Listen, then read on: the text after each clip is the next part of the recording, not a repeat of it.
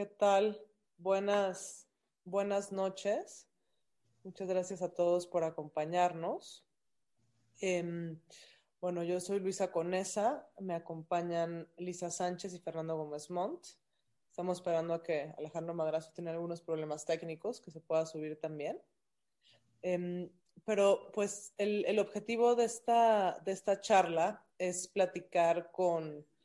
tres súper, súper expertos en este tema, en, en, diferentes áreas, pero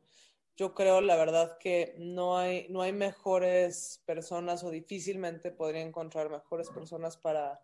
para tener esta plática. Eh, los tres participantes, la verdad es que no necesitan mucha introducción, pero bueno, pues muy, muy breve, muy breve, muy brevemente. Eh, Lista Sánchez es la directora de México Unido contra la Delincuencia. Y bueno, eh, ha sido una de las figuras más importantes en la regulación del cannabis y en general de la lucha por la cultura de la legalidad. Muchas gracias por acompañarnos, Lisa. Muchas gracias a ti, querida Luisa. Eh, Fernando Gómez Montt, pues también su carrera habla, habla por sí misma. Ha sido uno de los abogados más, más importantes en México en, en los últimos años, tanto en el sector público como en el sector privado, donde actualmente se desempeña en, en el ámbito del derecho penal y quien podrá ilustrarnos más sobre cómo, cómo afecta la regulación de política de drogas en, en, política criminal. Gracias por estar aquí. Buenas noches. Gracias a ti por invitarnos. Y bueno, finalmente, ya qué bueno que está con nosotros Alejandro Madrazo Layuz. Alejandro no va a poder prender su cámara porque en Aguascalientes no hay buen internet. sí lo hay, pero no hoy. Hoy no. Entonces, pero bueno, pues no, lo mismo Alejandro también, otro de los grandes, grandes expertos en esta materia, que ha participado eh, en los últimos 10 años, así como Lisa y Fernando. También he tenido el gusto de dar esta batalla con ellos y Alejandro nos va a platicar sobre eh, qué pasa o cómo, cómo está detallada la regulación que está planteada hoy en día en Cámara de Diputados, si esto corresponde a las mejores prácticas que nos platique Lisa y luego pues la parte penal se la dejaremos a Fernando. Antes, antes de, de comenzar con la participación de cada quien, en la cual cada uno de ellos hablará en unos, por unos 10 minutos sobre estos temas. Después veremos un poco la, la discusión sobre las cuestiones que hayan planteado para finalmente dejar los últimos 10 minutos para las preguntas del público. Entonces, yo an antes de empezar, pues quiero dar un poco de contexto, ¿no? La, la, esta ponencia va marihuana, ¿en dónde, ¿en dónde vamos, no? ¿En qué va la regulación de la marihuana? Entonces, yo diría que lo primero que tenemos que hacer es distinguir entre cannabis medicinal y uso personal. Que se trata un poco sobre lo mismo, pero, pero son regulaciones distintas y que han seguido caminos distintos. La regulación de uso eh, medicinal, que no es sobre la cual nos vamos a enfocar hoy, el contexto es que se emite una ley en 2017, o sea, bueno, más bien se reforma la Ley General de Salud para permitir el uso del THC con propiedades medicinales. Si tiene más de 1% de THC, se regula como, como un eh, medicamento controlado. Si tiene menos de 1%, de 1%, está regulado, pero no en vertiente controlada. Esto es, no se tiene que eh, tener prescripción médica para consumirlo. Se emite esta reforma y se establece un transitorio en el cual se da un plazo de 120 días hábiles, no, 120 o 180, ya no me acuerdo, pero lo importante es que no se cumpliera, para que se emita la, la, la, la regulación secundaria por parte de la Secretaría de Salud. Esto no sucede y ante esta omisión, eh, un grupo de activistas presentamos un amparo en el cual el quejoso es un menor con, con epilepsia y hace valer la violación de su derecho a la salud por no haberse expedido este reglamento. El asunto es resuelto por la segunda sala de la Corte por unanimidad de votos hace ya más de un año. Eh, por unanimidad se obliga a la Secretaría de Salud a emitir el reglamento, se le da nuevamente 120 días hábiles para que lo lleve a cabo y se da también un mandato de que a través de las instituciones de seguridad social en este país se le dé tratamiento cannabis y no solo que tenga atención médica, sino que se pueda importar la medicina. Eh, lamentablemente les platico que a un año y medio del cumplimiento, pues este no se ha materializado. Tiene mucho que ver la suspensión de términos de COVID, pero también tiene mucho que ver la actitud eh, omisiva y dilatoria de las autoridades, los mecanismos de juicio de amparo, en fin, podríamos detenernos en otro momento a hablar solo sobre este tema, pero lo que sí les adelanto es que la autoridad pide una prórroga que vence el 7, el, el 6 de enero este año, ya estamos muy cerca, fue otorgada por el juez, eh, parecería que, fuera una única prórroga y que ya habría la obligación de emitir el reglamento para este momento. Entonces, bueno, ahí nos, nos mantendremos al tanto. Y la otra vertiente, que es la de uso personal, ha caminado también un camino que ha sido eh, judicial y ahora está en el ámbito legislativo. En este caso, se presentan por parte de los activistas, impulsados en buena medida precisamente por México Unido contra la delincuencia, eh, solicitudes a COFEPRIS para que permitan eh, el uso personal del cannabis. COFEPRIS las niega, esto detona un acto de autoridad en amparo que eventualmente termina en la Corte y tanto la primera como la segunda sala resuelven cinco criterios en el mismo sentido, estableciendo que el eh, derecho del libre desarrollo de la personalidad comprende el poder plantar cannabis para autoconsumo no así una dimensión de comercio, sino solamente para consumo personal. Esto detona un procedimiento que se llama Declaratoria General de Inconstitucionalidad, en el cual eh, la Constitución establece que una vez que esto suceda, la Suprema Corte notifica al órgano que emitió la norma que ha sido declarada inconstitucional y tiene 90 días eh, que la Constitución no establece prórrogas, pero ahorita hablamos de que la realidad sí las establece para que ya sea que el propio órgano modifique esta norma declarada inconstitucional, o bien eh, que se detone el procedimiento de la declaratoria, en el cual se sube al Pleno, en este caso la declaratoria 1 del 2018 tiene, tiene como ponente la ministra Norma Piña, entonces se sube al Pleno y si se vota por mayoría de ocho ministros, entonces la norma se expulsa con efectos generales. Eh, pide una primera prórroga el Congreso, se la otorgan, pide una segunda prórroga con motivo de COVID, se la otorgan y todo parecía indicar, e incluso por esto pedimos que fuera en esta, en esta fecha la, el, licenciado Gómez Montt estaba, estaba, poniendo, poniendo verde. El, verde estaba mejor. Este, entonces, le, le dar una primera prórroga, una segunda prórroga, la cual vencía este 15 de diciembre. Le digo, por eso pedimos que la fecha fuera hoy, porque estaríamos pensando que estaríamos celebrando ya la aprobación de la Ley General del Uso del Cannabis. La realidad es distinta. Eh, la ley pasa Senado con algunas modificaciones y llegando a diputados, ya cuando todo parecía que iba a suceder, no sucedió. Se pide una nueva prórroga que la Corte otorga y eh, el nuevo plazo es el fin del periodo legislativo siguiente. Igual y podríamos platicar más de, de, este procedimiento de declaratoria y como un poco las implicaciones, el cumplimiento político, en fin, tal vez dejémoslo para, para la sección final,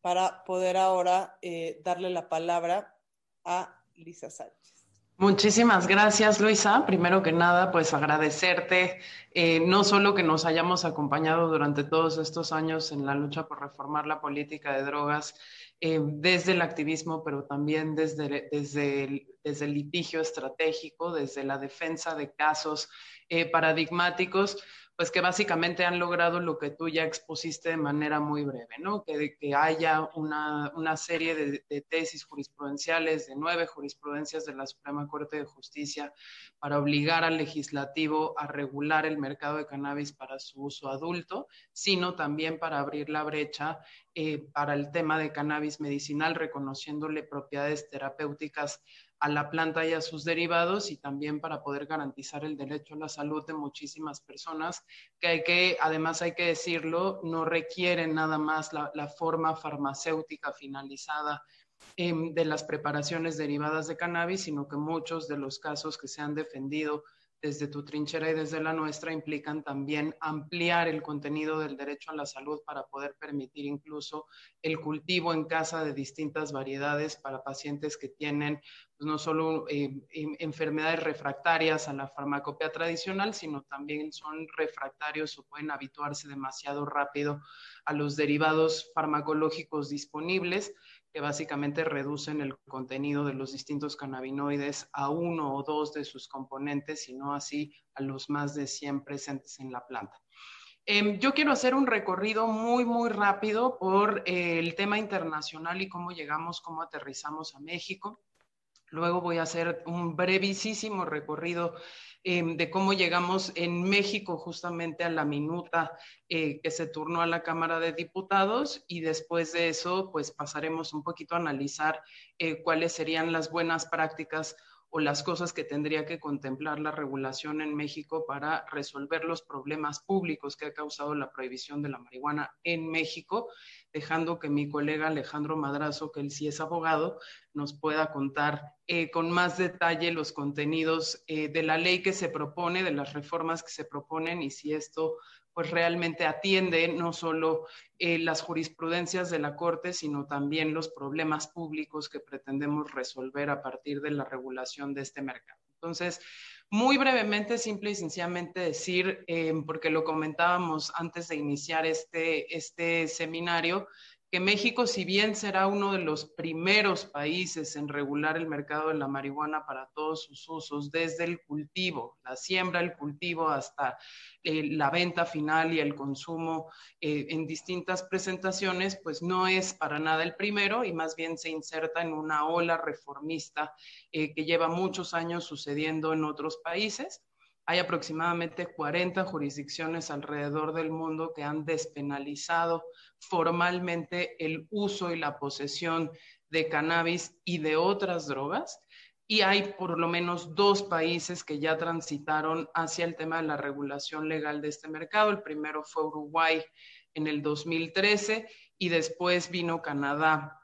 eh, unos años después, sin olvidar que evidentemente, pues en Estados Unidos, la reforma de la política de cannabis en particular, pues inició desde 1996, cuando California fue el primer estado de eh, Estados Unidos que autorizó el uso medicinal y la instalación de dispensarios eh, de cannabis para fines terapéuticos y después le fueron sucediendo muchos otros estados. La cuenta al final de la elección pasada eh, quedó efectivamente en 15 jurisdicciones más el Distrito de Columbia con una regulación que habilita el uso personal o recreativo, entre comillas, más 30 eh, estados con el Distrito de Columbia que ya tuvieron también eh, algún tipo de marihuana medicinal o de marihuana recreativa. Eh, haciendo pues que esto efectivamente en, los hechos es una tendencia global. El último desarrollo que hemos visto también a nivel de Naciones Unidas es que hace menos de un mes, después de haber realizado la primera revisión crítica del estado de la evidencia sobre los daños y las propiedades de la cannabis y sus derivados a partir de la Organización Mundial de la Salud, desde 1936, esta es la primera revisión crítica que se hace formalmente de esta evidencia, pues se tomó la decisión en la Comisión de Estupefacientes que integran 43 estados de eh, eliminar una de las dos prohibiciones que pesan sobre la marihuana y sus derivados en las convenciones internacionales de drogas, Rápidamente nada más vamos a recordar que son tres, una de 1961, una de 1971 y una de 1988, y que esa restricción que pesaba sobre la marihuana pues era aquella que no le reconocía ningún tipo de propiedad terapéutica y la tenía clasificada en una de las dos listas de la Convención del 61. Esa, esa prohibición se acaba de eliminar hace menos de un mes y abrirá evidentemente la puerta para que otros países en las Américas, nosotros en México Unido contra la Delincuencia hicimos un recorrido, hay por lo menos 27 países a nivel mundial que ya tienen algún tipo de autorización para uso médico, puedan legislar y volverlo una realidad sin temor a estar en violación abierta de sus obligaciones en términos de derecho internacional. Ahora, en, dentro de ese marco internacional de evolución en donde eh, América Latina ha sido muy vocal y ahí es justamente donde yo conocí tanto a Alejandro Madrazo como a Fernando Gómez Montt y luego a ti, Luisa, eh, pues eh, ha habido un papel muy importante de aquellos países que han sufrido en particular las consecuencias desproporcionales de una política de guerra o combate frontal contra las drogas que básicamente ha significado aumentos eh, importantísimos en el tema de violencia, pero también en la criminalización y, la, y, el sobrecastigo de las personas usuarias de sustancias declaradas ilícitas, así como de campesinos, personas cultivadoras que por extrema necesidad se han visto involucradas de alguna manera en la producción y el mercado criminal de las drogas. Dicho esto, en, México el movimiento reformista, la política de drogas no empieza ni se termina con los amparos promovidos por SMART, México Unido contra la Delincuencia, por los pacientes que tú misma has defendido y otros, sino que empieza pues con un movimiento canábico que desde hace muchísimos años ha estado empujando eh, el reconocimiento de las distintas propiedades de la planta y sobre todo el hecho de que se despenalice efectivamente a las personas consumidoras que estén eh, en posesión de pequeñas cantidades para uso personal y que eso no signifique pues la activación del sistema eh, de justicia penal y sobre todo pues las sanciones privativas de la libertad eh, para personas que en realidad no están incurriendo en delitos eh, más allá de poder consumir una sustancia que posteriormente pues la Suprema Corte ya reconoció está dentro de alguna manera comprendida en el, en el derecho al libre desarrollo de la personalidad mientras no se estén incurriendo en actos de comercio o de daños a terceros. Em, esa, esa ola reformista justamente lo que, lo que hizo fue, digamos, abrir el abanico de herramientas eh, y posibilidades de incidencia. Una de ellas fue el litigio estratégico. Hoy estamos aquí precisamente por el litigio estratégico, pero estaba concentrada en resolver algunos problemas públicos que son muy importantes. El primero es que si bien bajo la ley mexicana se supone que el consumo no debería estar penado, en los hechos lo está, y todas las actividades conexas para poder solventar ese consumo, así sea de manera personal, sin suministro a terceros, están formalmente castigadas y están castigadas de manera desproporcional si lo comparamos con algunos otros delitos o si lo comparamos incluso con distintas sustancias. En 100 años de evolución de las leyes de drogas, lo que nosotros hemos encontrado es que no solo no ha habido una revisión crítica de estas leyes de drogas, sino que cada vez se han ido cerrando más para eliminar importantes diferencias, por ejemplo, en el tema de si vas a penalizar igualmente a una persona que sí está demostrado participa en el, en el mercado transnacional em, de, de tráfico ilícito versus una persona que en realidad ha sido obligada o por casos de extrema necesidad se ha visto pues, eh, eh, participando justamente del consumo em, o del cultivo, perdón, y de la siembra de, estas, eh, de estos cultivos declarados ilícitos. Entonces, hay un primer problema público que es el tema de que la ilegalidad produce una criminalización que es sancionada de manera desproporcional y eso nos ha llevado a que efectivamente la persecución de los delitos de drogas en México no sancionen a los grandes traficantes, sino sancionen sobre todo a consumidores y poseedores de pequeñas sustancias de drogas. Un segundo problema tiene que ver con la criminalización precisamente de las actividades de estos cultivadores de subsistencia que participan de ese mercado ilícito por necesidad o por coacción y un tercer problema, pues evidentemente tiene que ver con cuál es la, qué, qué, otros problemas detona o agudiza esta prohibición. Y aquí estamos hablando ya de temas de seguridad, justicia, violencia, además eh, pues de un mal uso de los recursos públicos, que es básicamente el motivo por el cual una organización como México Unido contra la Delincuencia se metió a esta discusión. Estamos utilizando recursos policiales, ministeriales, judiciales y penitenciarios en la persecución de conductas como el consumo y la posesión de drogas que, formalmente no constituyen el principal problema de seguridad y acceso a la justicia en México, mientras no estamos dedicando esos mismos recursos a la persecución de otros delitos que sí dejan víctimas. Ahora, habiendo dicho eso, que sí hemos aprendido de las regulaciones internacionales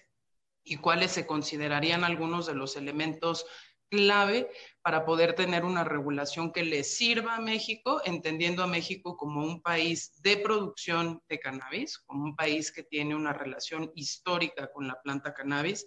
que es un país de tránsito del tráfico internacional de drogas y que es un país que tiene justamente un problema de sobrecastigo y sobrepoblación o sobrerepresentación en la población penitenciaria de personas consumidoras de sustancias que teniendo la posibilidad de hacerse de esas sustancias de manera lícita, no tendrían por qué ser castigadas eh, con cárcel. Hay algunos elementos, los voy a listar eh, por el bienestar del tiempo y luego si quieren en preguntas y respuestas podemos entrar con más detalle.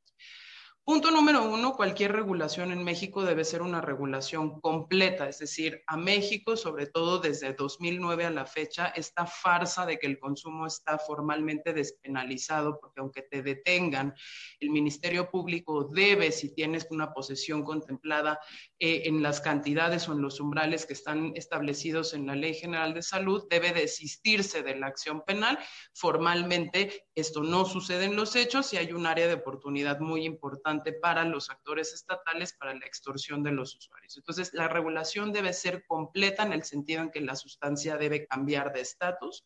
debe volverse una sustancia legal y su regulación, sus controles legales de este mercado deben incluir desde la siembra, el cultivo, la transformación, la distribución, la venta y el consumo de la sustancia hablando además de una segunda buena práctica, que es el hecho de que debe haber distintos medios de abastecimiento para las personas que vayan a utilizarlas, que no deben ser mutuamente excluyentes, y eso lo aprendimos, por ejemplo, del caso uruguayo. ¿A qué me refiero? Si tú regulas el mercado de, cannabis completo y habilitas tres medios de abastecimiento, como hizo Uruguay, que fue el autocultivo en casa con cierto número de plantas, más la formación de clubes canábicos o asociaciones canábicas topadas a un número de usuarios y a un número de plantas, más la venta al menudeo, en el caso uruguayo fue farmacias, pero obligas a que esas tres vías de abastecimiento sean mutuamente excluyentes. Si te registras como autocultivo, no puedes formar parte de un club y no puedes comprar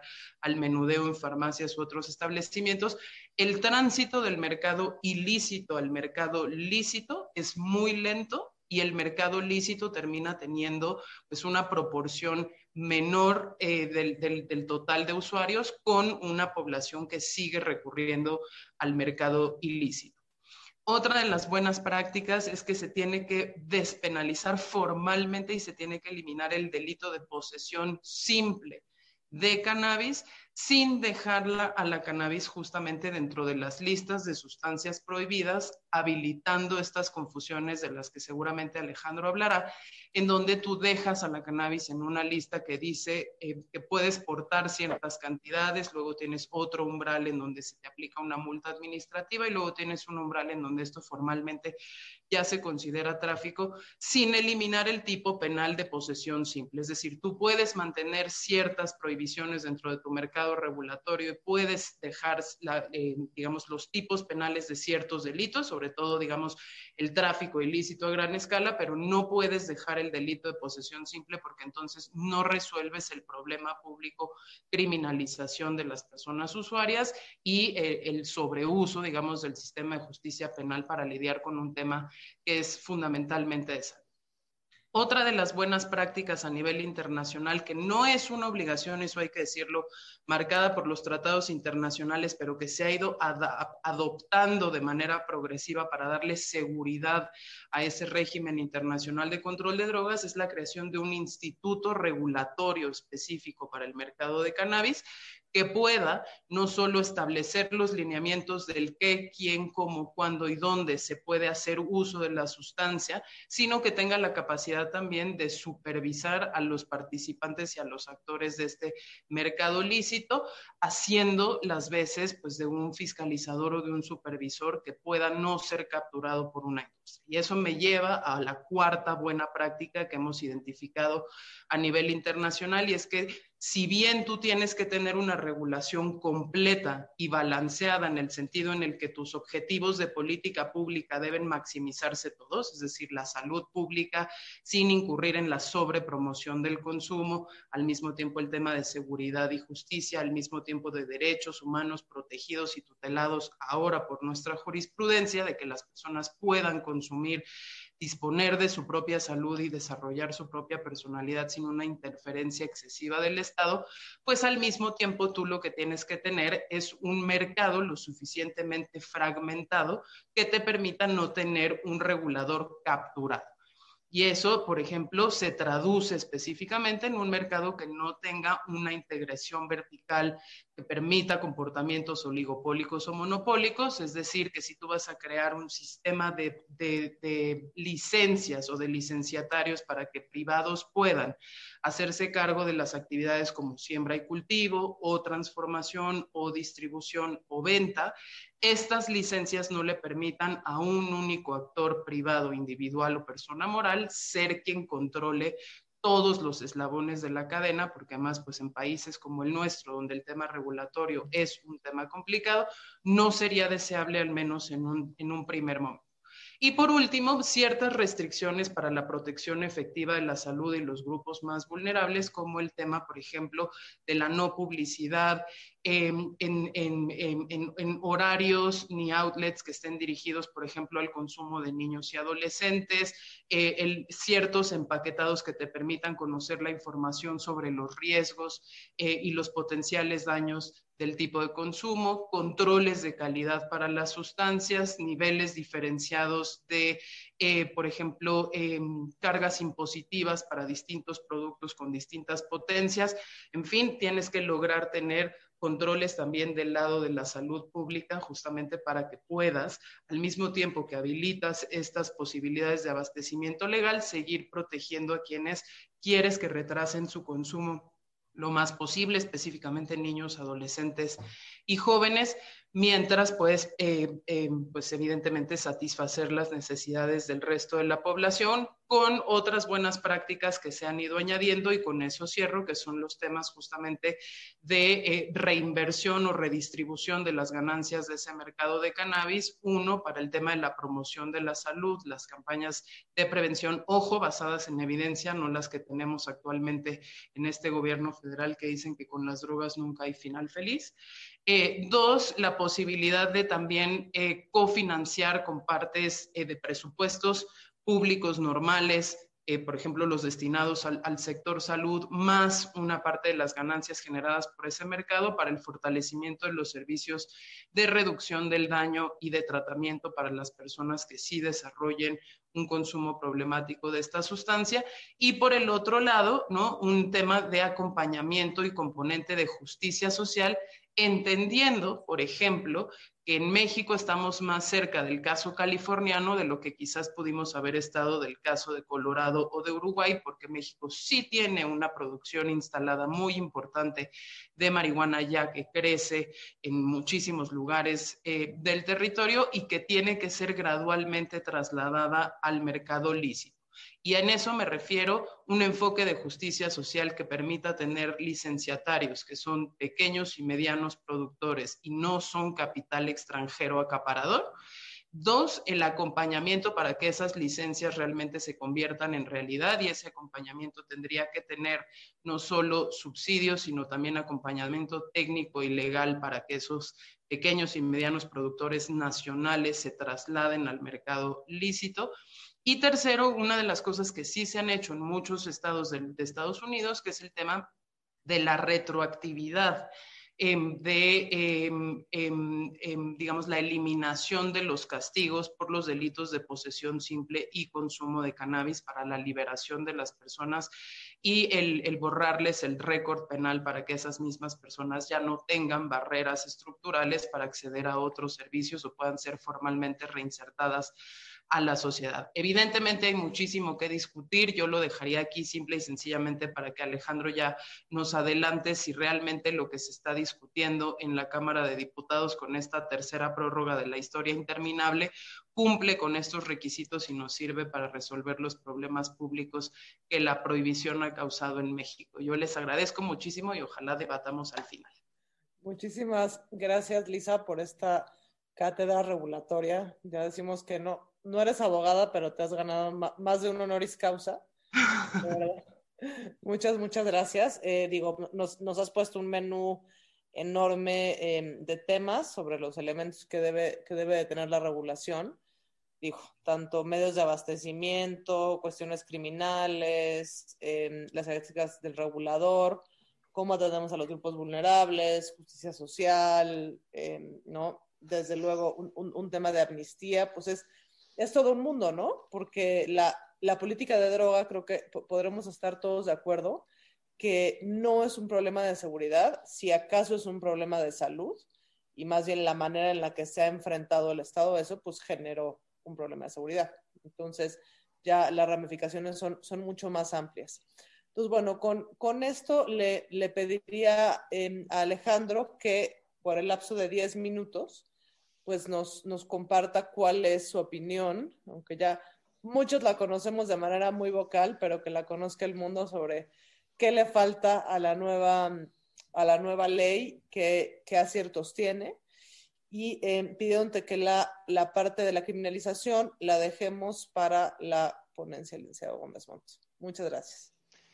Pues muchas gracias, Luisa, y muchas gracias a todos. Una disculpa por el estar eh, conectado a través del audio únicamente. Eh, de verdad, sí tuvimos fallas técnicas el día de hoy. Normalmente yo me quejo del internet que tiene en la Ciudad de México, que se le está cayendo todo el tiempo. En Aguascalientes estamos muy bien, pero ahora al parecer hubo un apagón y se colapsó todo el centro de Aguascalientes de internet. Este, a ver, entro rápido porque solo tenemos 10 minutos y, déjenme ponerlo en términos muy llanos. O sea, si Lisa nos acaba de platicar ahorita cuáles son las mejores prácticas y cómo debería estar el, el, el mercado eh, eh, regulado, déjenme plantearlo de esta forma. Eh, ninguna de las mejores prácticas es adoptada por nuestro, nuestra ley. Este, cuando me preguntan qué le falta a la ley, yo digo, lo único que le falta a la ley es tantita madre. O sea, no tiene ni tantita madre la ley todo lo hace mal y de malas y todo lo hace eh, en función de no una política pública para atender los problemas públicos que tenemos en México en torno a la pésima regulación de la cannabis y la prohibición absurda que hemos ejercido en forma por demás violenta. Este, no se trata de una política pública para atender un, un, problema público. La mejor forma de entender esta ley es como un business plan de una empresa transnacional que quiere aprovechar que se va a abrir el mercado mexicano para poder abastecer los mercados más lucrativos que se están abriendo en el norte, pero que no tienen la capacidad para abastecer con la producción de Canadá o de Estados Unidos. Entonces, déjenme, les explico. Voy a dejar la parte penal eh, eh, de lado para, para, que el licenciado Gómez Montt, que es penalista, nos hable de ella, pero sí quiero decir que es un sinsentido que una ley en la cual se está construyendo una industria y un mercado regulado esté echando mano del derecho penal en forma redoblada. O sea, el derecho penal había prácticamente desaparecido la regulación del cannabis después del 2017 con la legislación de eh, marihuana medicinal. Quedaba solamente penalizado el cultivo en el 197, estrictamente hablando. Yo creo que las tablas de tolerancia podrían generar confusión, pero bajo cualquier parámetro de estricta legalidad del derecho penal no era punible ninguno de los tipos penales eh, relacionados con esa tabla eh, y que el, el THC, que está todavía en la fracción segunda y por lo tanto es punible, pues tendría que regularse no como, como un componente, eh, por así decirlo, accesorio a la planta, Vamos, tendría que, tendría que entenderse como el THC siendo lo que está sancionado, o sea, el THC aislado de la planta, no como un componente de la planta. Entonces, en términos técnicos, la penalización de la cannabis estaba en un mínimo después de 2017 y esta ley viene a reintroducir en cada uno de los tipos penales de los delitos contra la salud a la palabra cannabis o marihuana explícitamente. Y eso, pues, es un sinsentido. Mantener el uso del derecho penal, además, en México, es casi, casi un crimen de lesa humanidad, porque el derecho eh, penal no sirve para nada en México, para nada, o sea, nunca ha contenido ningún problema público, y sí lo que permite es el abuso por parte de las autoridades, en particular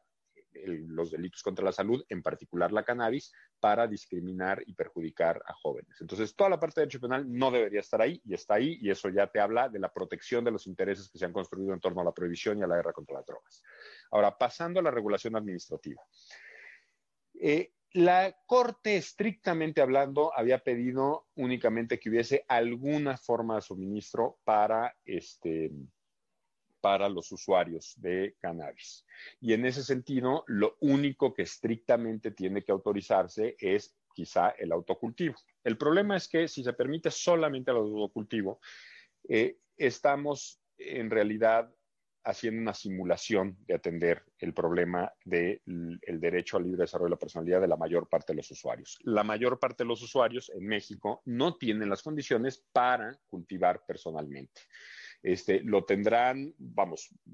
olvidémonos ya de tener la paciencia de cultivar una planta y de ponerle Mozart y de hablarle bonito para que quede bonita y de seleccionar la semilla y demás. Simple y sencillamente las condiciones de hacinamiento en los núcleos urbanos en donde están la mayor parte de los, por lo menos los usuarios que son visibilizados a través del derecho penal, o sea, jóvenes, morenos, eh, de zonas marginadas de la ciudad, no tienen las condiciones eh, físicas para poder cultivar y abastecerse por sí solos. Entonces, no es creíble que a la mayor parte de los usuarios les satisfaga simplemente el autocultivo. Había que entrar a otros sistemas de abastecimiento. Ahora, el autocultivo al final del día quedó medianamente funcional en la legislación. Las invasiones a la privacidad que eran excesivas y que venían en el dictamen fueron retiradas. Entonces, con el autocultivo no me voy a meter porque está medianamente funcional y si pasa como está, pues es un avance, no es todo lo que podría ser en términos del de, acierto de permitir el autocultivo, pero mínimamente funcionaría. Los otros dos mecanismos son los que son realmente problemáticos. Eh, el, el, el de los clubes canábicos, que Uruguay nos demostró, los clubes canábicos pueden ser una forma importante de abastecimiento. Creo que algo así como el 25% del mercado eh, uruguayo está cubierto por clubes canábicos. Pues claramente, y muy a sorpresa de todos, la verdad, este, eh, sí es un mecanismo de abastecimiento con un potencial importante para cubrir el mercado. Y eso, por supuesto, no es favorable para los intereses comerciales de la producción comercial. Y entonces la regulación, como está ahorita, es sumamente invasiva y restrictiva. No solo por el tamaño de los clubes canábicos, que es algo que se ha dicho mucho, sino, por ejemplo, por eh, las restricciones y las posibilidades de eh, las restricciones a, los requisitos de licencia, que se tiene que tener licencia por cada persona que está en los clubes canábicos, sino también por las posibles invasiones a la privacidad de los clubes canábicos que se autorizan a la hora de permitir estos clubes. Em, entonces, los clubes están diseñados de forma restrictiva para realmente no poder crecer y no poder cumplir la función de proveer a las personas que no tienen en su domicilio particular las condiciones para cultivar. Cualquier persona que tenga medianas condiciones va a preferir poner su maceta y proteger su privacidad que participar en un club canábico y abrirse a las invasiones que representa esta ley. Pero lo que realmente me parece grave de esta ley es el mercado regulado hay que entender lo siguiente. La mayor parte de la marihuana que se consume la consumen los usuarios consuetudinarios, o sea, los usuarios más frecuentes. En ese sentido, el grueso del consumo son usuarios frecuentes, pero el grueso de los consumidores no son usuarios frecuentes. El grueso de los consumidores son usuarios ocasionales que quieren usar para alguna ocasión especial, en algún evento social, no es gente que vaya a estar planeando y generando las condiciones en su entorno inmediato para poder abastecerse mediante el autocultivo. Necesitas entonces un mercado regulado que le dé acceso a la mayor parte de los usuarios. El mercado regulado que se está construyendo con esta ley es un mercado que no va a ser accesible para la mayor parte de los usuarios mexicanos. Y no va a ser accesible para la mayor parte de los usuarios mexicanos porque está artificialmente encarecido. Y está artificialmente encarecido mediante la inclusión de lo que llamo yo el business plan de las empresas canadienses como requisito de ley. Y el business plan de las empresas canadienses consiste fundamentalmente en lo siguiente. Ellos tienen que tener un control de calidad para poder abastecer a los mercados conforme a la regulación en sus países que te exige eh, la trazabilidad. En parte porque en sus países exige la trazabilidad, porque en Estados Unidos el mercado está fragmentado, más bien la jurisdicción está fragmentada en distintos estados y hay estados que no permiten la cannabis y estados en los cuales se permite el cultivo de cannabis, pero en ciertos condados no se permite el cultivo de la cannabis. Entonces, en esa fragmentación jurisdiccional es importante el poder identificar de dónde viene la cannabis legal. Por eso se establece una un sistema de trazabilidad en Estados Unidos. La trazabilidad es un sistema en el cual tú puedes rastrear desde la semilla hasta el anaquel la planta, de forma que cuando tú compras un producto de cannabis, puedes saber exactamente de qué planta vino, en dónde habitaba el cogollo, en qué este, hilera, de qué plantío, de qué terreno. Para quienes han estado siguiendo el tema de las vacunas recientemente, es algo así, es algo semejante a mantener la cadena de frío de una vacuna. Solo que aquí no se tiene que mantener el frío, lo que se tiene que mantener es la información. Y eso implica un despliegue logístico que no es menor y que no es barato. Entonces, establecer requisitos de trazabilidad para la producción, como lo hace esta ley, es establecer una barrera de entrada para la enorme mayoría de los productores mexicanos y es establecer un precio artificialmente elevado que va a excluir a una parte importante de los usuarios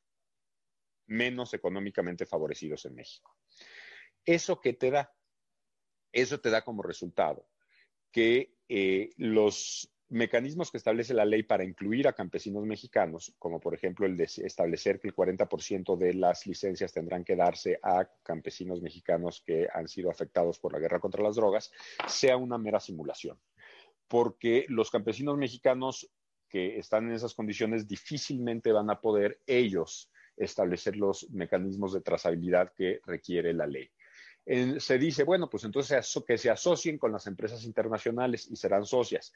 Yo francamente creo que eso de pensar que van a ser socios en condiciones igual de igualdad los campesinos mexicanos con las empresas transnacionales y sus equipos de abogados, pues es una farsa y es una simulación.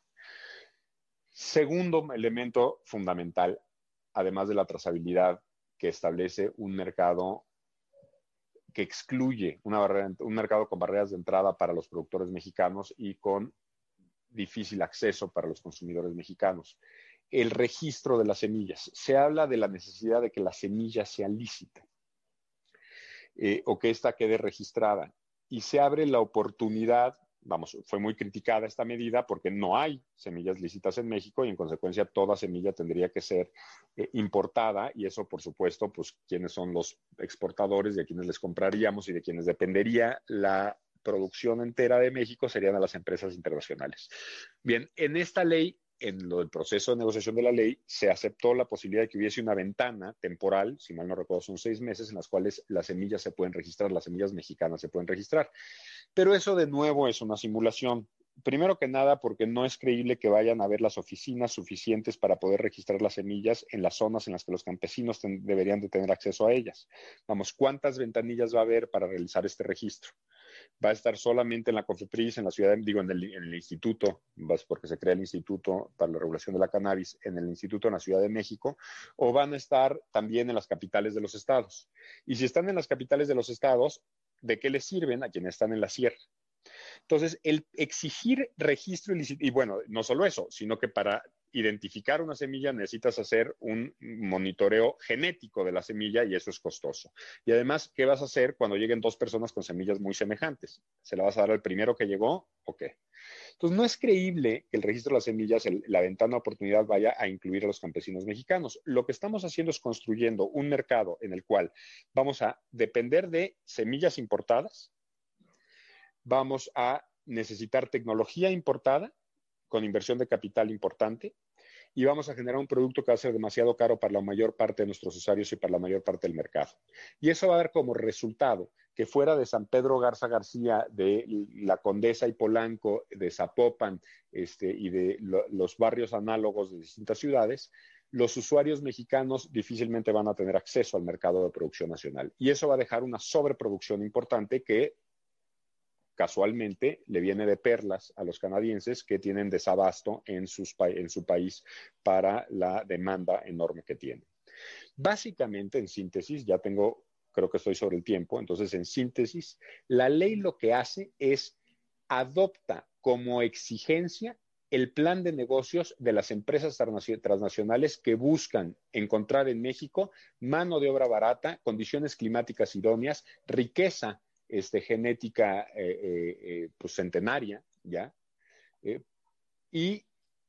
usar a México como un espacio de producción de cannabis de exportación para los mercados que son más lucrativos que están en Canadá y en Estados Unidos. Eso es lo que es la ley Menchaca, para eso está hecha y está utilizando está, vamos, se está utilizando un fallo de la Suprema Corte Protector de Derechos para crear una legislación que va a ser protectora de capital financiero extranjero eh, y de mercados, de una industria basada en mercados extranjeros y que es también protectora de todos los intereses económicos construidos en torno a la prohibición y la violencia que el Estado ejerce al mantener y reforzar la eh, criminalización de la cannabis. Eso es, en síntesis, lo que estamos a punto de aprobar en México. La única buena noticia y es una noticia que no es menor porque el, cambio de 0 a 1 es infinito, de, de, 1 a 2 es de 100%, de 2 a 3 es de 50%, pero de 0 a 1 es infinito. Sí estamos moviéndonos en un beneficio infinito en el sentido de que habrá mercado lícito de cannabis y específicamente los que tengamos las condiciones para poder cultivar nuestra casa, sí nos veremos beneficiados de un mecanismo de abasto este, que es razonable. Los ricos también tendrán acceso a un mercado eh, caro y seguramente muy fino, eh, pero pues la verdad de las cosas es que de por sí ya los ricos en México tienen acceso a un mercado fino y caro, aunque pues en este caso no es legal, pero poco importa si tienes los recursos suficientes para protegerte las autoridades de todos modos. Así que va a cambiar poco para los ricos mexicanos, los autoconsumidores se beneficiarán enormemente eh, y también se beneficiarán enormemente las empresas transnacionales. Ahí la dejo. Pues muchas gracias Alejandro, como siempre, con tu punto de vista tan, tan crítico. Para Lisa es la historia sin fin, para Alejandro es una simulación, Ahora mm, nos, gustaría mucho escuchar la, opinión de Fernando sobre este balance entre seguridad, justicia, criminalidad, salud. Adelante. Bueno, yo creo que primero este es un ejercicio de nuestro tiempo y de nuestra generación, porque como generación recibimos los déficits de un discurso incompleto en términos de seguridad y democracia como generación nos, comprometimos a, analizar, luego de ver los resultados de, nuestra búsqueda de seguridad y de libertad, después de pasar, digamos, toda la, discusión de la transición democrática, que tenía que ver con la legitimidad, nuestra necesidad de, de, asumirnos como seres mucho más responsables de nosotros mismos en un mundo cambiante y complicado. La discusión de la legalización de la marihuana no puede ser discutida estrictamente en el ámbito de, la experiencia universal sin un contexto histórico. Eh, es parte fundamental de, la reflexión de una generación sobre su, su vinculación con la democracia, con su propio proyecto de vida y con los demás. Y en este sentido, yo creo que no se debe menospreciar lo que está pasando. Precisamente porque primero fue una, ya ha sido una de las pruebas importantes en términos de litigio estratégico, que precisamente lo que ha tendido es a buscar la afirmación de derechos fundamentales frente a un control mayoritario, en llegar y afirmar la necesidad de cada quien de buscar un proyecto de vida en condiciones que no tengan que pasar necesariamente por el consenso y la autorización de una mayoría, lo que permite que, eh, eh, eh, lo que permite que se busque la construcción de una sociedad plural sobre la base de la coexistencia, de la tolerancia, etcétera, etcétera.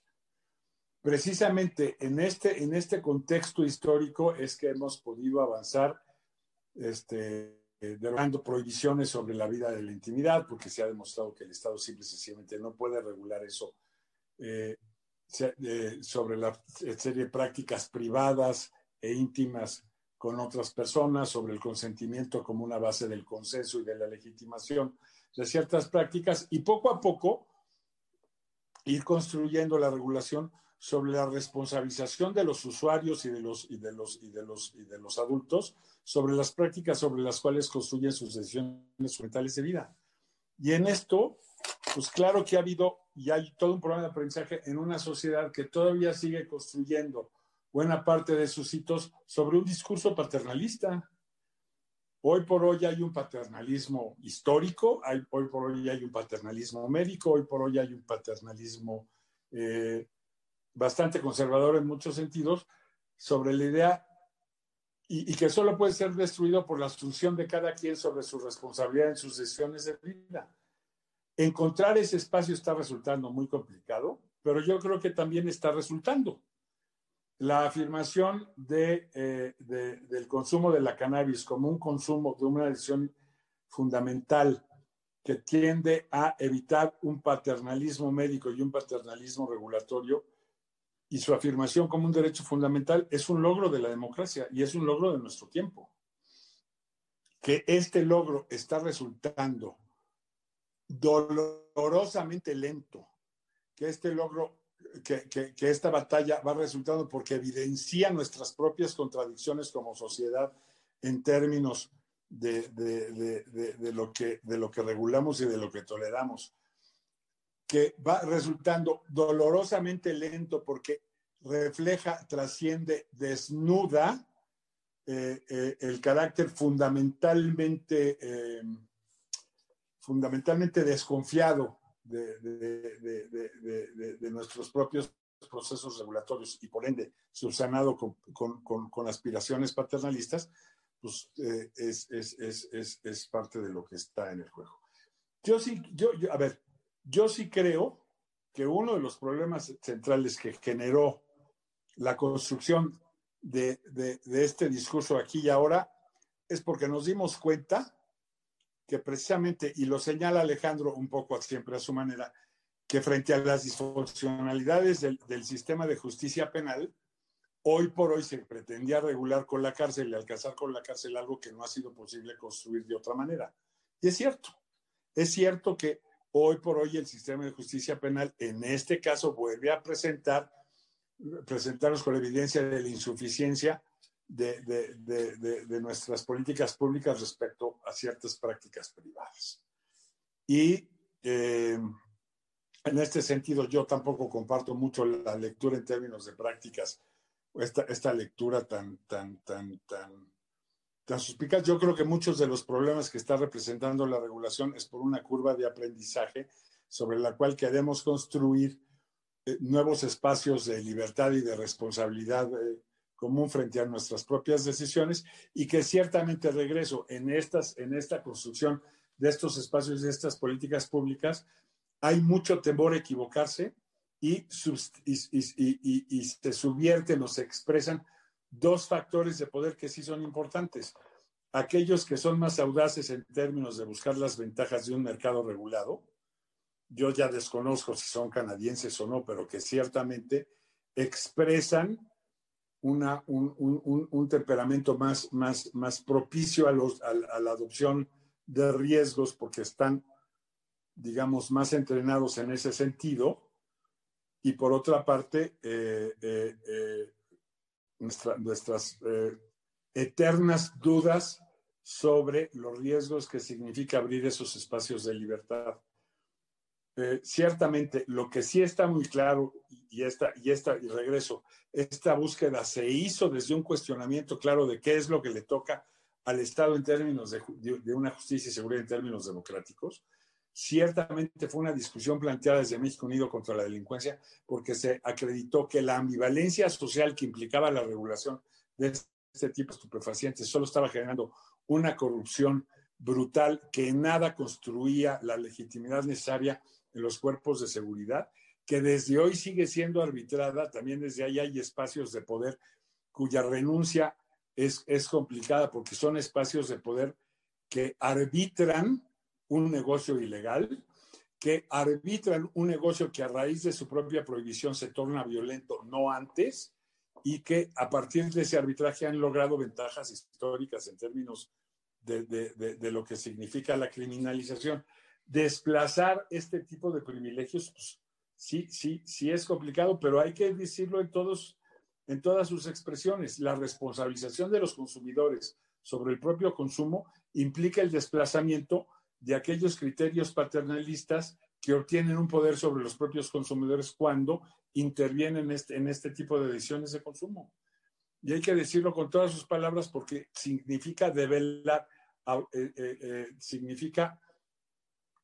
atacar mercados de, de, arbitraje político y de arbitraje institucional que cuando menos debieran estar en manos de cuerpos técnicos como son cuerpos médicos. Al final, yo sí creo que trivializar el consumo de estupefacientes es tan erróneo como trivializar la criminalización del consumo de estupefacientes. La verdad de cosas es que los riesgos que implica el consumo de estupefacientes son riesgos sanitarios que tienen que ser localizados y administrados desde ahí y solo frente al hecho de que se actualicen como riesgos sanitarios. Y en este sentido, debe haber alternativas distintas a, a, la prohibición o a la criminalización. Hoy por hoy,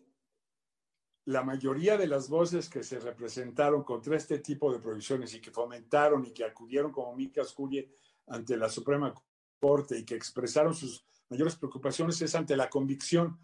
de que este tipo de regulación en manos de los cuerpos policíacos solo implican eh, eh, eh, fomentar y perpetuar espacios de corrupción. Entonces, en ese sentido, yo sí creo, como dice Alejandro, que, el camino del 0 a 1 es, es este infinitesimal. En este sentido, implica un salto cualitativo importante que en este contexto tiene que enfrentarse frente a dudas históricas, conservadoras, paternalistas que tienden a generar eh, eh, una, una visión modélica de la virtud. También yo creo que en ese sentido tiene que establecerse ya la diferencia entre la virtud humana y, la salud pública y que son diferencias abismales que tienen que ser arbitradas y reconocidas por cada quien dentro de sus propios contextos de vida. Yo sí creo que debemos entender esto como un avance, debemos ser muy críticos de la regulación, pero no al grado de que nos volvamos eh, eh, en, nuestro perfeccionismo, eh, en nuestro perfeccionismo coadyuvantes involuntarios de aquellos que han hecho de la prohibición un mecanismo, un espacio de poder y un espacio de, de oportunidad para la corrupción. Por eso, yo recuerdo que cuando estaba discutiendo esta primera sesión en la, en la, en la Corte, se presentó una oposición táctica por quienes estaban por, la, por, por, por, el reconocimiento del derecho fundamental a, a tomar decisiones respecto a, a, nuestra, en nuestra, propia, nuestra propia vida. Y aquellos que hablaban precisamente de una regulación perfecta y maravillosa del uso y el consumo de la droga y otros que hablaban pues ir avanzando cuando menos en el reconocimiento de que implicaba una decisión de los adultos que fundamentalmente no debía ser regulada desde una visión paternalista. Y en uno, el que buscaba la regulación perfecta, había una visión paternalista, que involuntariamente se, eh, se, se, se, acababa asociando con, eh, con, con, con la estrategia de la criminalización. Y yo me acuerdo que tuvimos que hacer un ejercicio de presión pública para que eh, la visión perfeccionista, en este caso expresada por, por el posible proyecto del de, ministro Cosío, no obstaculizara con el consenso que llevamos encontrando con el proyecto de Saldívar. Nada más cuidado, en este tipo de cuestiones, las visiones críticas que tienden, se pueden tener involuntariamente afirmarse como cómplices y voluntarios de las visiones este, criminalizantes. Entonces, en este sentido, yo creo que sí, y sobre todo frente a los riesgos de los paternalismos médicos. Entonces, en este sentido, yo creo que sí tenemos que ser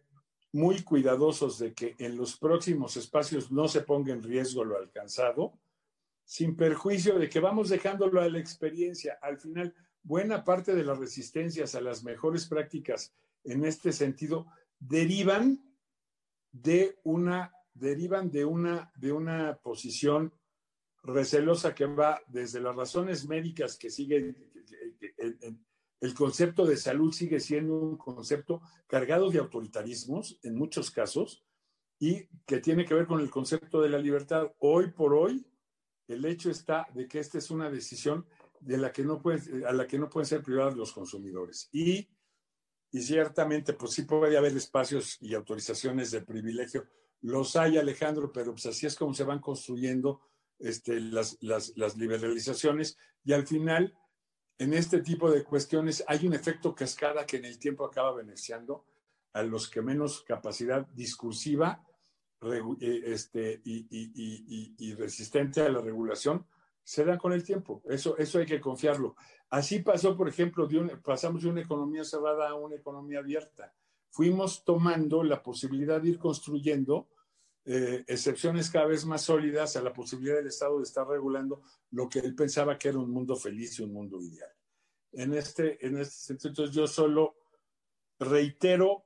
que la prudencia debe estar en función de defender lo logrado, ciertamente en la medida en que generemos espacios administrativos de autorización, vamos cerrándole el espacio al arbitraje policiaco en términos del consumo, ciertamente en la medida que vayamos avanzando esto, tenemos que ir avanzando en los efectos de los consumidores, eh, de los consumidores, eh, sobre todo los más pobres de recursos, para evitar que siga esta criminalización inaceptable de la pobreza a través de la prohibición del consumo de la cannabis e ir buscando que cada vez sea la posibilidad de soluciones médicas la que sustituya la intervención policíaca. Hoy por hoy, que ya se reconozca como derecho humano del pobre y del rico eh, la decisión del consumo, es un avance que no debe estar mediatizado y puesto en riesgo aguas con un discurso de perfeccionismo regulatorio que luego, luego puede acabar siendo un cómplice involuntario de regreso de los esquemas de la criminalización. Y Luisa, quítate esa sonrisita, por favor, de la cara. Órale, sale, vale. Hasta ahí, hasta ahí cierro mi, tesis, mi, propuesta, digamos, de discusión. Muchas gracias. Muchas gracias, Fer. Em, yo creo que diría que Fernando considera que lo mejor es enemigo de lo bueno. Entonces, vamos empezando con lo bueno y de ahí caminaremos hacia lo mejor, pero que ya esto se materialice. Creo que esto se, contrapone a la posición de, de Alejandro un poco más dura en la cual dice, bueno, em, no, no vayamos hasta lo mejor, sino vayamos hasta, hacia, o sea, más bien hacia lo bueno, sino vayamos hacia lo mejor. Em, creo que es, esta es una, una pregunta del, del, activismo, no solo del activismo en política de drogas, sino de pues, todos los activismos, ¿no? Eh, ¿Vamos por pequeños pasos o vamos a todo o nada? Y hay pues, muchas historias de movimientos que se han construido, que se han caído, que han avanzado precisamente con estas preguntas. Em, el, movimiento de regulación de cannabis en México, pues tiene creo que de manera estructurada por lo menos 10 años, si no está tal vez, no sé, 15, 20, pero creo que, digamos, ya, ya, ya en esfuerzos que se han concretado tanto en litigio como en política regulatoria, por lo menos 10 años y entonces eh, la pregunta es, bueno, si, si donde estamos ya es algo que sea suficiente y como algunos preguntan por aquí, pues que sí, ¿cómo, podríamos hacer este, para ir en contra de la nueva ley? De ser el caso, pues, y, si va a ser a través de amparos. Y, y, yo ahí diría, pues, no, no será solo en México el primer caso que ello suceda. O sea, la regulación canadiense se construyó y se fue mejorando a través de amparos aunque también hay que decir, en la regulación canadiense las sentencias sí se cumplen y aquí no tanto. Entonces, eh, con eso ya, estamos por arriba de la hora. Le, voy a dedicar, em, voy, a poner tres preguntas para tampoco abusar del, tiempo de, de y quienes nos acompañan. Em, y bueno, a ver, la, la primera que nos hace Íñigo Sañudo. Tal vez esta pueda ser para, para Fernando. ¿Qué retos creen que el Poder Judicial en materia penal local y federal enfrentará en temas de retroactividad de ley en su aplicación en beneficio de las personas vinculadas a proceso o condenadas por, por delitos contra la salud relacionadas con la cannabis? Te pediría, Fernando, no, no más de dos minutos en tu respuesta. A ver, yo creo que en principio el hecho de que haya una, una ambivalencia regulatoria establece un debate válido sobre, la, sobre, sobre el carácter excepcional que tiene la prohibición penal. Regreso. El principio de proporcionalidad que señala la Constitución en materia de tipificación de delitos penales señala que si hay una ambivalencia regulatoria que establece o prefiere una mejor medida a la prisionalización, debe preferirse. Y aquí está clarísimo que al abrirse un procedimiento eh, administrativo que señala la regularidad de la conducta, ese, ese, ese, mismo acto desplaza en cualquier caso el, el, de la, el, de la, penalización y con, ella, y con ello debe tener el efecto extensivo más eh, este, mayor posible, con lo que debiera darse una amnistía de facto a través del reconocimiento de, de, de medidas administrativas que autorizan la conducta que excluya la medida penal. Yo creo que tiene ese efecto extensivo este tipo de, de, tanto, de, tanto de lo expresado y reconocido por la Corte como el mismo acto legislativo que el, el, la autorización en términos médicos, como el mismo acto legislativo que ahora señala que establece cada vez una restricción de la restricción en el consumo. Muchas gracias, Fer. Eh, a ver, esta, esta pregunta creo que tal vez podría ser para Lisa que eh, una regulación integral con enfoque en salud público y no en seguridad, ¿no sería también aumentar significativamente el presupuesto para la atención de las adicciones? Dejar de, invertir en militarización e invertir en servicios de atención. Totalmente, pero bueno, eso lo, o sea, partamos del punto de vista que las adicciones en México no están fondeadas, punto. Ni en prohibición, ni, ni hacia adelante, ni hacia atrás. Hoy el 100% de la estructura de tratamiento prácticamente, salvo los famosos 115 centros de integración juvenil, no le pertenecen al Estado, están en manos privadas y ni siquiera son satisfactoriamente supervisados por la autoridad y por la NOM que debería supervisarlos. Entonces, claro que se tiene que aumentar la inversión en el tema de prevención, reducción de daños y tratamiento, se tendría que hacer al margen de si transitamos a mercados regulados o no, pero una vez metidos en la discusión de los mercados regulados, pues justamente uno de los objetivos de política pública tendría que ser que parte del beneficio fuera un beneficio redistributivo y social y no simple y sencillamente el beneficio de los acaparadores eh, que pretenden hacer un mercado regulado para poder vender productos, pero sin quitar la penalización que a los usuarios por, en, por 28, 200 o 28 kilos de marihuana, de todos modos la policía los va a poder seguir deteniendo, los ministerios públicos los van a poder seguir estafando y extorsionando y encima se le pone a las sanciones penales, sanciones administrativas que van en multas de hasta 10 mil pesos, en una cosa que solo en México realmente sucede. Vamos a regular un mercado sin quitar la penalización y además cargándole una serie de sanciones administrativas que en ningún otro lado del mundo han sucedido. Entonces, la respuesta muy concreta es sí, pero no solo al margen de la, no solo en el, en el contexto de la regulación, sino creo que también hay muchísimo trabajo que hacer y lo estamos haciendo desde el litigio estratégico, también desde México Unido, para el tema de la aplicación de la NOM 028 y la defensa de las personas usuarias que requieren servicios de tratamiento, ya sea en libertad o cuando están privadas de la libertad, y esos servicios el Estado mexicano no los garantiza y no los tiene. Muchas gracias, Lisa. Yo creo que sí, el, el, el tema es que los, los usuarios no, no, son criminales y no, y no, todos, no todo usuario es adicto. Creo que por ahí también hay, hay como un poco un, una falta de, de entendimiento de, de, de, las distintas gradas y de que hay consumo no problemático, ¿no? Eh, que en el caso de la, de la cannabis, el no problemático es el mayor de los consumos y para quienes tengan un, un, un consumo problemático necesitan ayuda y no criminalización. Esto es una una norma que quiera proteger la salud eh, no es aquella que manda a la cárcel a quien consume, porque yo no he conocido a nadie que vaya a la cárcel y esté mejor de su salud. Entonces, eh, bueno, eso y Me voy con las últimas preguntas. Esta creo que sería una buena pregunta para Alejandro.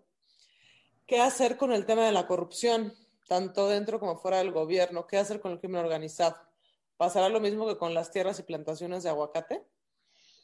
A ver, lo primero que hacer con la corrupción es mucho más amplio que, esta sola ley, pero lo primero y mínimo que podríamos hacer para minimizar la corrupción y el impacto negativo que tiene sería eliminar el ámbito penal por completo de la regulación de la cannabis.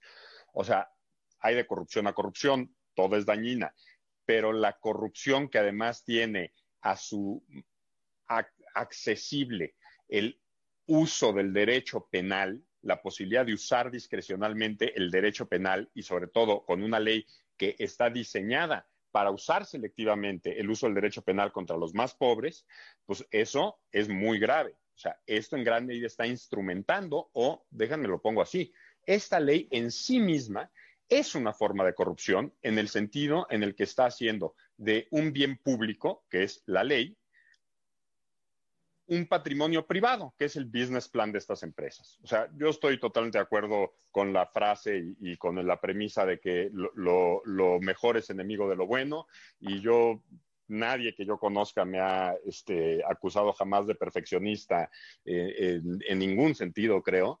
Pero una cosa es lo bueno y otra cosa es lo, lo indecente. O sea, la ley Menchaca la ley Menchaca es una caca, o sea, no nos hagamos guajes, o sea, esto no es lo bueno, la ley Menchaca no es buena, la ley Menchaca es muy mala, muy, muy, muy mala, muy, muy, muy discriminatoria y muy, muy, muy dañina para mucha gente. O sea, sí, se reconoce como derecho universal el, el uso de la cannabis hoy en día, pero, pero hay que tener amparo para poderlo hacer efectivo. O sea, yo digo que esta ley hay que dejar que pase, nada más porque le va a ahorrar el amparo a los que sí tengan las condiciones mínimas de tener una maceta, pero no puedan pagar el amparo. Pero nada más, porque fuera de eso no va a beneficiar más que a los que ya se benefician hoy en día de,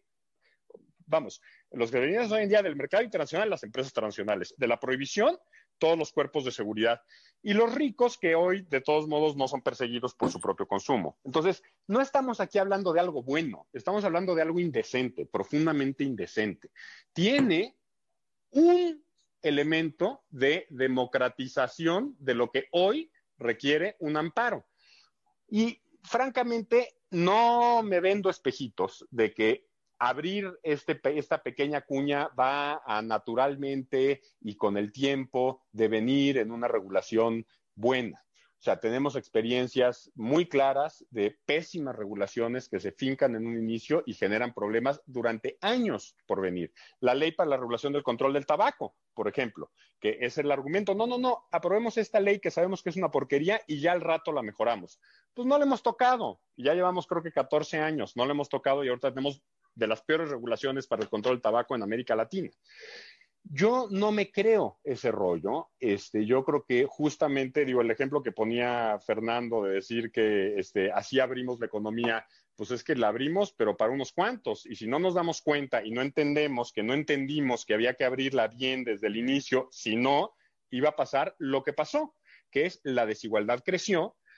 el enojo social creció y tuvimos una elección de castigo que ahora nos está castigando a todos. Entonces, justamente el problema de selectivamente y empezar por los privilegiados es que se queda y se anquilosa el beneficio a los privilegiados y eventualmente la gente se encabrona. Entonces, la mayor parte de la gente se va a quedar en el mercado negro. La mayor parte de la gente no va a poder transitar hacia el mercado lícito. Y esa gente se va a quedar fuera y difícilmente en la siguiente generación, y por generación estoy hablando 20 años, vamos a cambiar la ley para que sea adecuada. Una vez que nos anclemos en esta mala ley, nos vamos a quedar ahí por 20 años. Si yo tengo que optar entre la prohibición absoluta que existe ahorita o la ley Menchaca, que es una caca, acepto la ley Menchaca, que es una caca, porque por lo menos le ahorra el amparo a mucha gente. Pero nada más, no nos vendamos espejitos. Y sobre todo, si dejamos de ejercer crítica ante lo que claramente es una caca y decimos que es bueno y que vamos a perjudicar lo bueno por buscar lo perfecto, pues perdón, es hacernos guajes y es racionalizarnos la irresponsabilidad que estamos cometiendo en este momento de 20 años acumulados para una reforma de este calibre, 100 años de prohibición desastrosa, dejarla ir en una forma que va a mantener la guerra contra las drogas y además va a construir justamente esos grandes eh, esas grandes industrias integradas de las que hablaba Lisa, que van a tener una mayor capacidad de capturar al regulador en el futuro. O sea, lo más probable es que una vez que tú lances una ley así de sesgada a favor de los grandes intereses internacionales con acceso a los capitales financieros, lo más probable que pase en el futuro es que esos beneficiados van a estar todavía más fuertes en el futuro para poder defender sus intereses y va a ser todavía más difícil desmontar esos intereses. En muchos sentidos, la ley Menchaca nos viene a demostrar que sí hay algo peor que la prohibición, porque vamos a mantener la prohibición para los jodidos, pero vamos a abrir un mercado que vamos a tener cada vez menos capacidad de regular porque vamos a tener cada vez empresas más grandes con mayor capacidad para capturar al regulador. Salvo por el autocultivo, la ley Menchaca no, no es buena, no es mala, es indecente. Fuera del autocultivo no hay nada que aplaudirle a esta ley. Pues me, me, encantaría tener más espacio y unas palomitas para ver eh, una propuesta de réplica de Fernando, Lisa, ¿no? Y seguir en máscara contra cabellera, pero eh, lamentablemente nos tenemos que, quedar aquí. Yo les agradezco muchísimo a, los panelistas su disposición, sus conocimientos eh, y, y sus ganas de debatir. Esperamos que cuando esta ley, también conocida como la historia sin fin, se, finalmente se apruebe. Ojalá y, e IntelliJures nos vuelva a abrir un espacio para que tengamos un nuevo debate, que nos dé media horita más y que nos mande palomitas. Muchísimas gracias.